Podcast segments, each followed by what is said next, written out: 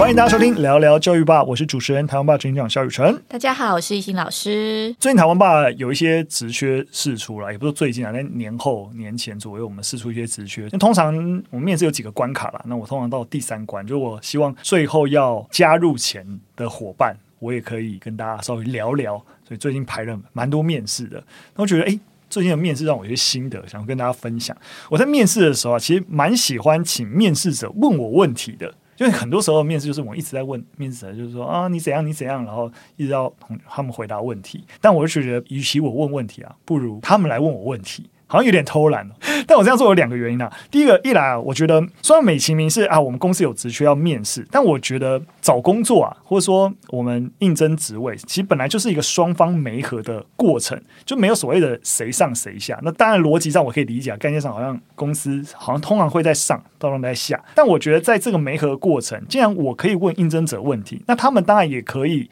确认这间公司适不适合他嘛，对不对？因为外面查这些公司的资料，跟内部有机会。哎，透过内部人来了解这间公司是不一样的。那不然，别人就说他在外面，然后例如说，最常的担心是因为毕竟台湾吧有品牌在外，所以很担心，就是来应征的人对于台湾吧有一些错误的分析的一些幻想，就哇，台湾吧一定如何如何，然后进来幻想破灭，所以我就很担心，我都是喜欢把丑话先说在前面哦。工作还是有很多你要要努力的地方，我们要一起打拼，不会是外面呈现给大家，你就最后只看到作品嘛？这个作品诞生。是很辛苦的一件事情，那这第一个原因啊。那第二个原因啊，我自己也是很喜欢从他们会问出来问题来看他在意一间公司什么，或是从他的问出来问题来看出他对于事情的理解程度。我觉得这也是一个很能够展现这个人能力的地方。就很多时候，一个人能力的展现，不是你问他一个问题，他答的好不好，这是一个面相，但是他问问题问的精不精准。更是一个蛮重要能力的展现。我举个例子哈，例如说，之前有一个面试者问我说什么：“我经营台湾吧以来，目前觉得遇到最大的难题是什么？”我就觉得哇。这个题目很烂，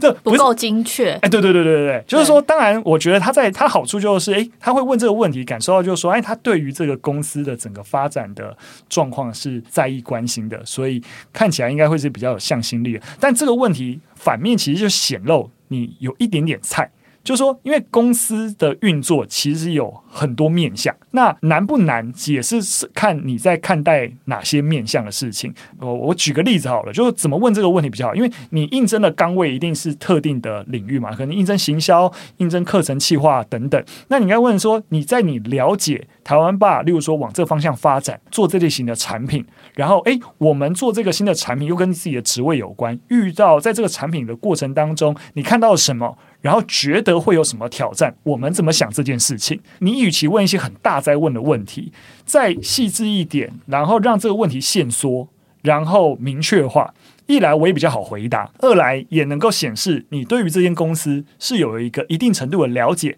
然后你想要在你已经了解的部分知道更多。我记得这个问题，你上次来我们学校演讲的时候，哦、就是你留下来。我们高中生有人问你同样的问题。哦，真的、哦、对，然后你就 想，我不是在针对他，我知道我知道，然后你就你的回答是，哎，一个经营一间公司有很多面向，对，所以如果这个面试者问你这样的问题，其他的程度就跟高中生一样，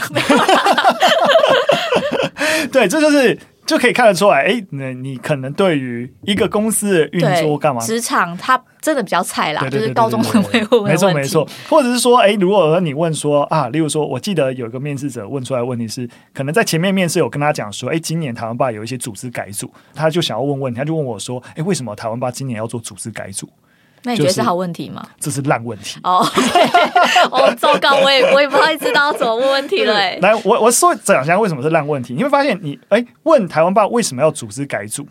你问什么一定有一个预设。他通常的预设是你会觉得要改变是不好，你知道，就是有什么原因，然后所以要改变。然后会在意这个原因是什么？可以理解。其实这个问题没有说真的好或不好了。但我应该换个角度来讲，应该不是说这个问题不好了，这个问题不是不好，而是我们有机会问的更好，好，更精确。对对对，来，我来我来变形一下这个问题，让你知道怎样问的问好。你问说为什么要改组，似乎就是改组有个原因，好，你就觉得原因不好，所以要改组，就是我大概可以连接这个预设。但是如果你意识得到组织改组是。一个组织或是一个单位、一个企业，在面对市场挑战，本来在一个有机体本来就会做的一个变化，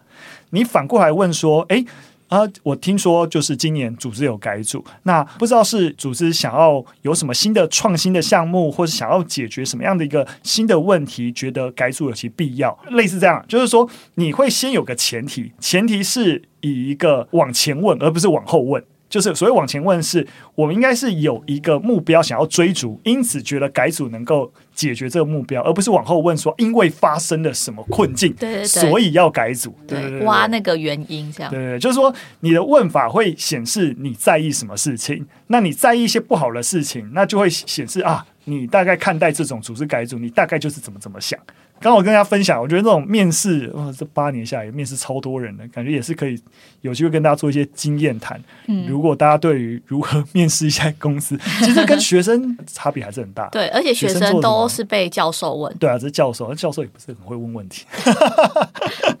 好了，开玩笑，没有要批评别人的意思。好，我们只是刚好最近比较有感，跟大家分享一下。我们进入第一则新闻，第一则新闻跟大家聊聊最近禁烟的话题啊。过去啊，一零九年的时候，其实卫福部。就曾经做过一个学生健康行为调查问卷啊，有个数据还蛮惊人，就是大概快一半的大专学生，四十八点四趴都表示啊，在过去一周内，在校园是看到有人在抽烟的。那其中每天哦，每天都遭受到二手烟的危害，大概有十四点六四趴，这十五 percent 啊，所以就是一百个人里面有十五个学生觉得哇，每天都要。沉浸在二手烟的氛围当中，嗯、对，那所以国建署啊，也就在近期发布新闻稿表示啊，在烟害防治法修法前，通常我们已经过去了，已经把高中以下学校，你知道是不能，就是或是说是儿童或少年活动的场所，基本上是完全禁烟的场所。那当然就是希望能够保护儿少，但因为我们最近啊，你知道吸烟的年龄要就是要提高到二十岁嘛，那这次的修法其实也除了说吸烟年龄要到二十岁才能够。吸烟之外，也扩大禁烟的场所。那经过立法院三度通过以后，包含整个大专院校也纳入禁烟的范围。哦，我一直以为大学校园就大专院校其实是公共场所，所以本来就不能抽。我过去也是这样理解的，对，但好像不同学校还是有哦，个别学校有自己个别的处理，或是说，你知道，就是那种当兵的时候啊，就是有。所谓的吸烟区，开始大家对于那个吸烟话题敏感，就说你们只能在那个操练场的那个后面那个地方吸烟。但你也知道啊，就是当那个学校，我觉得是刚好我们念的学校，本来吸烟人就很少，但是有些学校就当那个吸烟比例很高的时候，很多人吸烟真的没有在。管场合的，但你知道，我以前一直分享过一个很核心的概念：法规执行。就是当吸烟的那么多，然后你即使指定吸烟区，或者说不准他吸烟，但是啊，他就是吸，而且这学校吸烟很频繁的时候，你说我禁止就一定有效，其实也是打一个问号了。我觉得像。大家应该都有去日本，就是旅游过，或是就反正都有去过日本啦。嗯、但我觉得日本他们就是自己，我自己觉得还蛮好，就是他们不管在饭店或是在地铁啊，或是反正机场，他们都会设一个吸烟区。哦，对对对对。对，然后有吸烟的人就会真的还蛮直直觉的就到吸烟区去吸，哦、他们就是是是对，反而不会再偷偷。或是在路上吸烟，然后影响大家，就是让大家吸二手烟。我我觉得一心讲的讲的比较好，就是我我修正一下我刚刚的一个观点，并不是不是吸烟区不好，而是禁烟需要有些配套。我如果我知道我在大学，我们这间大学这两个就有一个学生会抽烟，啊，你就好禁烟，好，那然后学校大学那么大，然后如果他真的要离开学校来抽烟。怎么可能？学生绝对不会甩你的。对，那你的配套就包含设定在一定的空间都有设定一个吸烟区，也许是相对。当然，我们希望在大学里面都不要抽烟，但是有一个过渡的配套，也许是会比较好的。不过，已经我跟你讲，我觉得在学校里面抽烟，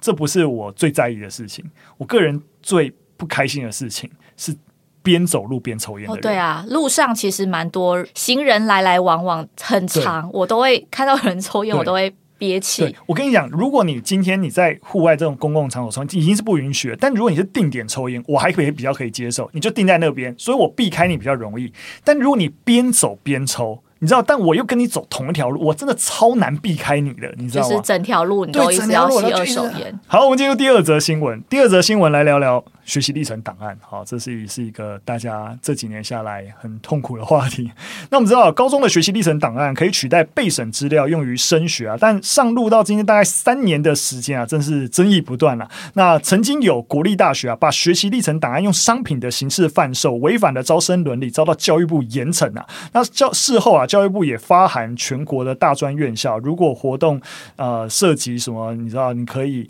充实学习历程档案的准备啊啊，或充实啊，就你如果用这些字眼啊，是不能够收费或发放证明的。对，因为很多大学会办一些活动或营队啊，然后就标榜了，就是说啊，对于学历程有帮助。哦，这不行。对，所以希望啊，就是大学啊要谨守。招生奋进啊，那房房间的补习班也是推陈出新啊，不少的学生跟家长啊，为了参加那种一日营队啊，或加上考照啊，那动辄就要要什么三四千元这样啊，也担心这一种就是。补习班的这些作为也会加深啊城乡啊或经济弱势的差距。那全校总也说啊，其实学生有兴趣去参加一些特定的一些课外活动都不是坏事啊。那而且本来就不是说啊，你有这些证照的证明啊，那你什么你申请就分数会比较高啊之类的。很多时候啊，大家。是因为也不知道到底招生的时候这些委员到底在意什么，而存在一个所谓的未知的焦虑。所以呃，全教总还是建议啊，教育部比起就是在那个大学端去禁止啊，去干嘛的，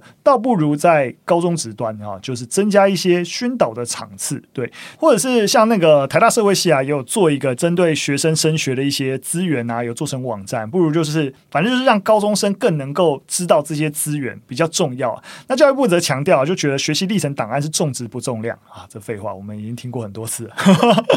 只是备审资料的来源之一。那大学校系本来就还会在采集学测啊，或是有一些笔试、面试啊等等各式各样的东西。另外有许多大学也是很强调，就重点是校内的课程跟活动，而不是校外这些东西。那而且也很关注学生在所谓八大领域必修课程的一个表现，所以建议学生还是多善用校内资源。我这边再重复跟大家补充一下有关学习历程档案的几个项目，基本上就是呃学生的基本资料、修课记录，好，这一期都是你只要有上高中，就是这些资料都会有。那比较多的是个别化，是课程的学习成果、多元表现跟学习历程的字数与个别就是校系指定的资料，这是比较。个别化的，对，那其实高中校方他每学期都会负责登录每位学生的基本资料跟修课成绩，但学生们就必须在每学期的期末上传课程的学习成果跟多元表现，那到政府建制的学习历程档案资料库。像我去年就是有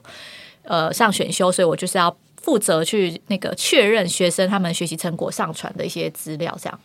所以在呃高三。要毕业升大学之前啊，他再从自己这三年里面的学习历程档案资料库中去勾选三项课程成果跟十项的多元表现，那再撰写自己的整个历程字数跟其他资料，然后再交付大学端。所以就是说，他可以免于就是每我们以往就是在大学面试之前，我们要。每一个科系都是个别化准备那个备审资料，减少学生的负担。那其实，在这个学习历程档案整个三年走来，我觉得当然有很多不足的地方。就例如说，大家很不清楚说到底，诶，课程的那个成果。要怎么写反思回馈？那甚至像是为什么会有这种考照班？其实大家也不懂到底大学端他们在意的是什么，以为这种多元的表现是你只要多参加一些呃营队啊，或是那种多元的活动。是刚刚那个新闻会提到城乡差距，因为当然就是城市这边会比较多这种营队。那你寒暑假去参加之后拿到了这些证明，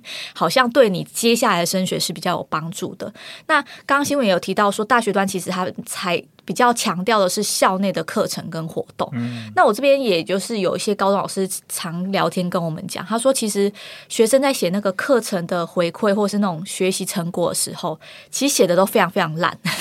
应该是说，的确，就大学端他强调是你在这个课程中你的反思回馈，可是呢，在撰写的过程当中，其实很多学生不知道重点是什么，常常会不知所云，所以千篇一律长得都一样，所以他们其实很常跟学生分享说，你只要把课名改掉。你这一篇文章其实是可以用在任何一堂课里面啊，我学到很多啊，学到分组合作啊，有写跟没写一样。对，然后你你只要把课名，比如说它是一个什么自然探究，改成社会探究，或是改成什么公民思辨，一模一样。对，所以其实我觉得高老师其实在面对这个学习历程档案成果的呈现上面，他们其实很努力。我们其实有在想说，到底要怎么用什么样的时间帮他们增能，就是增能说你要怎么把这些东西。真的是自己亲身体验把它写好，嗯，那我们就来想说，哎，那是不是比如说他们在新生训练的时候，我们就开课，好，反正我们学校自己开课嘛，我们在教他们怎么写。那老师说不对，不行，因为你在新生训练的时候开课，他们觉得不重要，嗯，我就不想听，所以反而是他们真的是在期末要交学习成果历程档案的之前，他们会多出一两堂课或两三堂课。直接教学生，那个教学生不是说我教你要怎么写比较好，而是有什么样的逻辑，你要怎么整理资料，你要怎么呈现你的观点。反而在他们要交资料之前，你给他真人，他比较有用。嗯，但如果你是很早之前就一直哦跟你说一定要怎么样怎么样，他们说没有迫切需求啊，对，就不会有人听。嗯、所以我、哦、那时候哎，就是寒假结束之后，就跟很多高中老师在讨论，我就觉得哇，好有趣哦！原来就是高中端其实已经有在做这这类的应变措施啦，嗯、因为。的确，在现场可以看到学生这边能力的不足。嗯，对，我认真觉得蛮好的。刚刚这样听艺兴讲，觉得哇，好像觉得又觉得现场充满了希望。所以我觉得老师是有弹性的。没错，没错。因为尤其刚刚讲到啊，其实就是在谈学生的，例如说写作表达能力，对吧？尤其我们今天。啊、其实这个能力啊，在台湾吧也非常非常强调，就包括我们内部很多的一个训练，也都是训练我们的，就是啊，写手编剧，你怎么样在转述知识的时候言之有物？你怎么样具体的表达事情？我们其实也跟大家分享一个做法，我们内部训练也都会这样讲。如果你要看你有一段文字到底有没有 say something，你把你的那段文字所有的。形容词跟副词通通都删掉。如果形容词跟副词都删掉了，你还看得出来你在干嘛？那代表你真的有写一些东西，而不是说我我觉得好棒，我觉得这个东西真精彩。我觉得如果这些都是形容词，都是副词，这些修饰的词汇拿掉，具体能够传递资讯的词汇是由名词跟动词组成的。没错，名词跟动词，不要写都有的没有的修辞。你知道学生。很爱写，是我成长了很多，学到了很多，都是虚词啊。对，对就是很多是多多，用到任何的课或专题，其实就没有差。嗯，所以我觉得就是那时候也是大概跟你一样的想法，就跟高中老师谈完之后，就觉得哇，教高中真的是充满挑战的、欸，就是因为一零八课纲，所以其实老师要学的东西或是要备课的东西，其实增加非常多。没错。其实真的啊，尤其是关于这种写作表达，我们真的是蛮有心得，有机会再跟大家分享了，对啊，而是觉得在高中，因为学习历程档案反而多了一个要训练学生这这部分能力，我觉得蛮好的，真的蛮好的哦，蛮开心的。好，那我们进入最后一则新闻，来谈谈线上教学到底要怎么教。那其实我们在第五十四集的时候就有介绍过，去年有份研究啊，就发现说，诶，其实实体上课的学生啊，反映出比较大的生理压力，就是说啊，就是大家在那个氛围底下是有压力，但这个压力不是坏的哦，适当而且暂时的这种生理气氛或压力的状态，其实对于学习是有正向影响的。对，这也是我一直觉得，就是说，为什么我们一直在讲数位学习是一个线上跟线下的一个混合式的学习，就学校还是扮演的，在教育啊，不是总是快乐学习成长，学习有时候是辛苦的，你要知道什么时候要 push 学生，给他压力，这对于学习是有帮助啊。那同一个研究团队啊，近期啊，他也在。解剖学年年鉴上面发表一个新的研究啊，呃，研究者为这个课堂啊设计三种不同的课程形态，有实体的，有线上的，这个线上是被动的，跟是线上但是互动式的这三种。然后在这个不同三种的课程形态里面，在呃课程进行的过程中呢，去测量学生的心跳变化啊、唾液、皮质醇浓度啊这些等等。那结果发现啊，线上互动式课程。跟实体课程两者所造成的生理反应程度是相似的。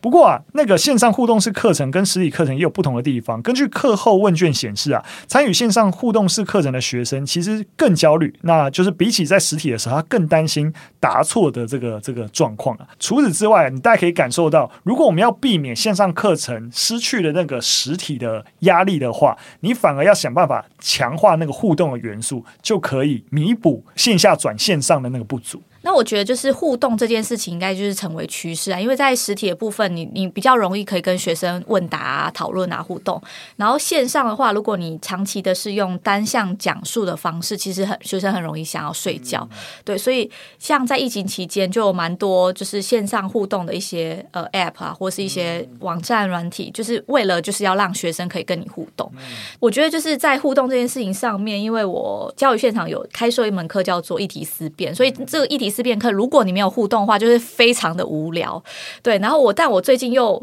觉得很有趣的是，我在实体上课，然后我在实体上课的时候，我就有先发问卷，就是这次我做一些改变，就问学生说：“哎，你们希望这堂课有一些期待或什么的？”但是我觉得我这次收到的回馈。蛮让我惊讶的是，他们希望我在课堂上不要问他们问题，不要任何讨论，只要他们可以听就好。不知道为什么，我就觉得这件事情让我觉得好悲观。就是我觉得互动这件事，讨论思辨以及就是小组合作，已经变成是一个课堂上。或是教学现场上一个新的趋势，但是现在我的学生中还是有某些部分的孩子，他们其实是排斥这样的方式，有可能就像是刚刚研究讲到，是他们会反映出比较大生理压力，因为老师点到我啊，或是我要我讲话的时候该怎么办？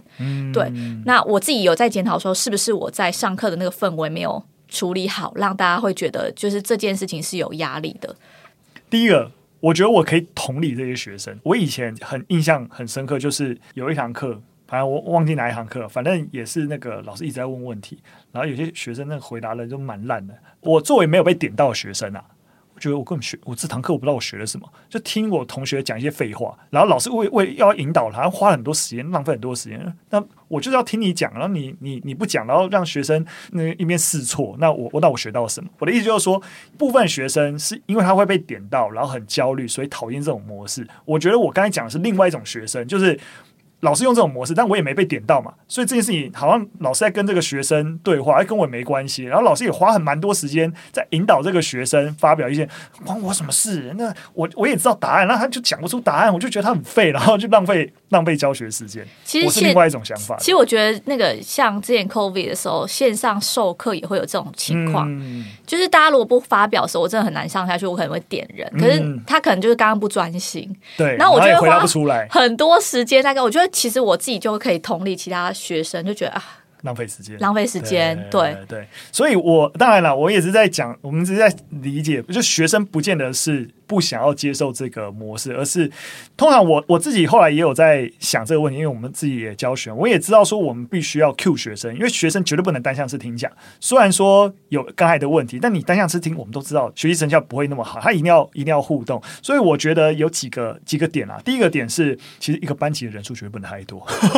这就是一个很现实的点，就是说你如何让一堂课你抛出来的问题，然后让学生整体来说你都能够照顾到。那第二，如果学生一个班级的人数很多，你不要用大班式的提问，你可能还是得要设计小组讨论。我觉得也是一个解法。那当然老，老师们一定也知道，这当然要让小组讨论蛮麻烦的，而且那个班级经营跟那个秩序维系啊，也是蛮困难。所以当然也不是说所有都能用，但。一个班级的总体人数下降，其实进行讨论课或是问答交流，一定比我一个班有三几个学生，跟我一个班都有十个学生的时候，那个问答的那个交流跟互动情形，一定落差蛮大。另外，我觉得当然也是延伸到刚刚我们提到，就是说老师怎么设定问题，跟一个问题，当一个学生答不出来之后，你有没有想好后续的，例如说怎么追问，然后这个追问对于其他同学而言也有。呃，激发思考的效果，或是在哪个时间点应该要让其他同学来救援等等，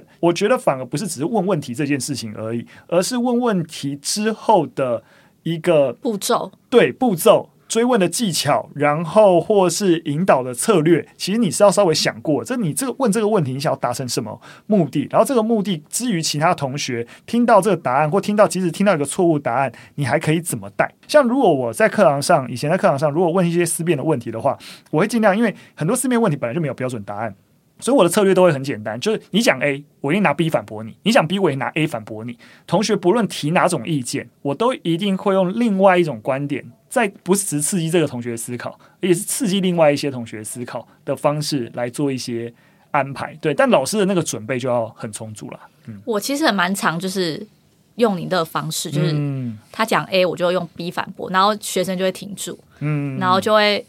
下不去 但，但你就不要像我，就是我就没有要他。如果你没有想法，就这样就 OK。就是那其他同学对，有谁要来救援，或是你可不可以请谁来帮你？对，或是大家有其他没错，没错，没错，没错。但是就是他们还是不想要被点到，怎么办？但但我觉得这就是另外一个点，就回到我第二个想分享的点，就是我们要多在意学生的回馈这件事情。回到我刚才讲了，学校或是老师存在的目的，就是我们有一个。目标就是要逼迫孩子学习，其实是我们的责任。所以，如果我们都顺从着孩子啊，他想怎样就好，那这种快乐成长就好啊，不想学习就不要学习。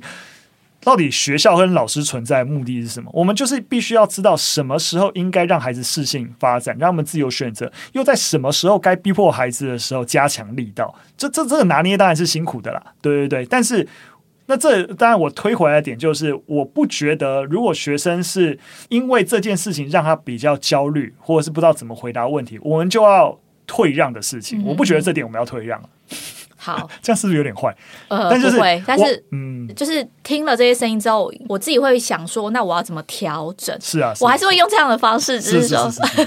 就是我自己要怎么调整，让这个不会让。造成大家太多的焦虑，对对，过度焦虑一定不好。我们相信那个对学习有成效是适度的焦虑，对，如何让它维持在一个适度焦虑？好的，那我们今天分享三则讯息到这边，非常感谢大家收听。如果喜欢我们节目内容，或有任何想法，都可以留言告诉我们。那我们就下次再见喽，拜拜，拜拜。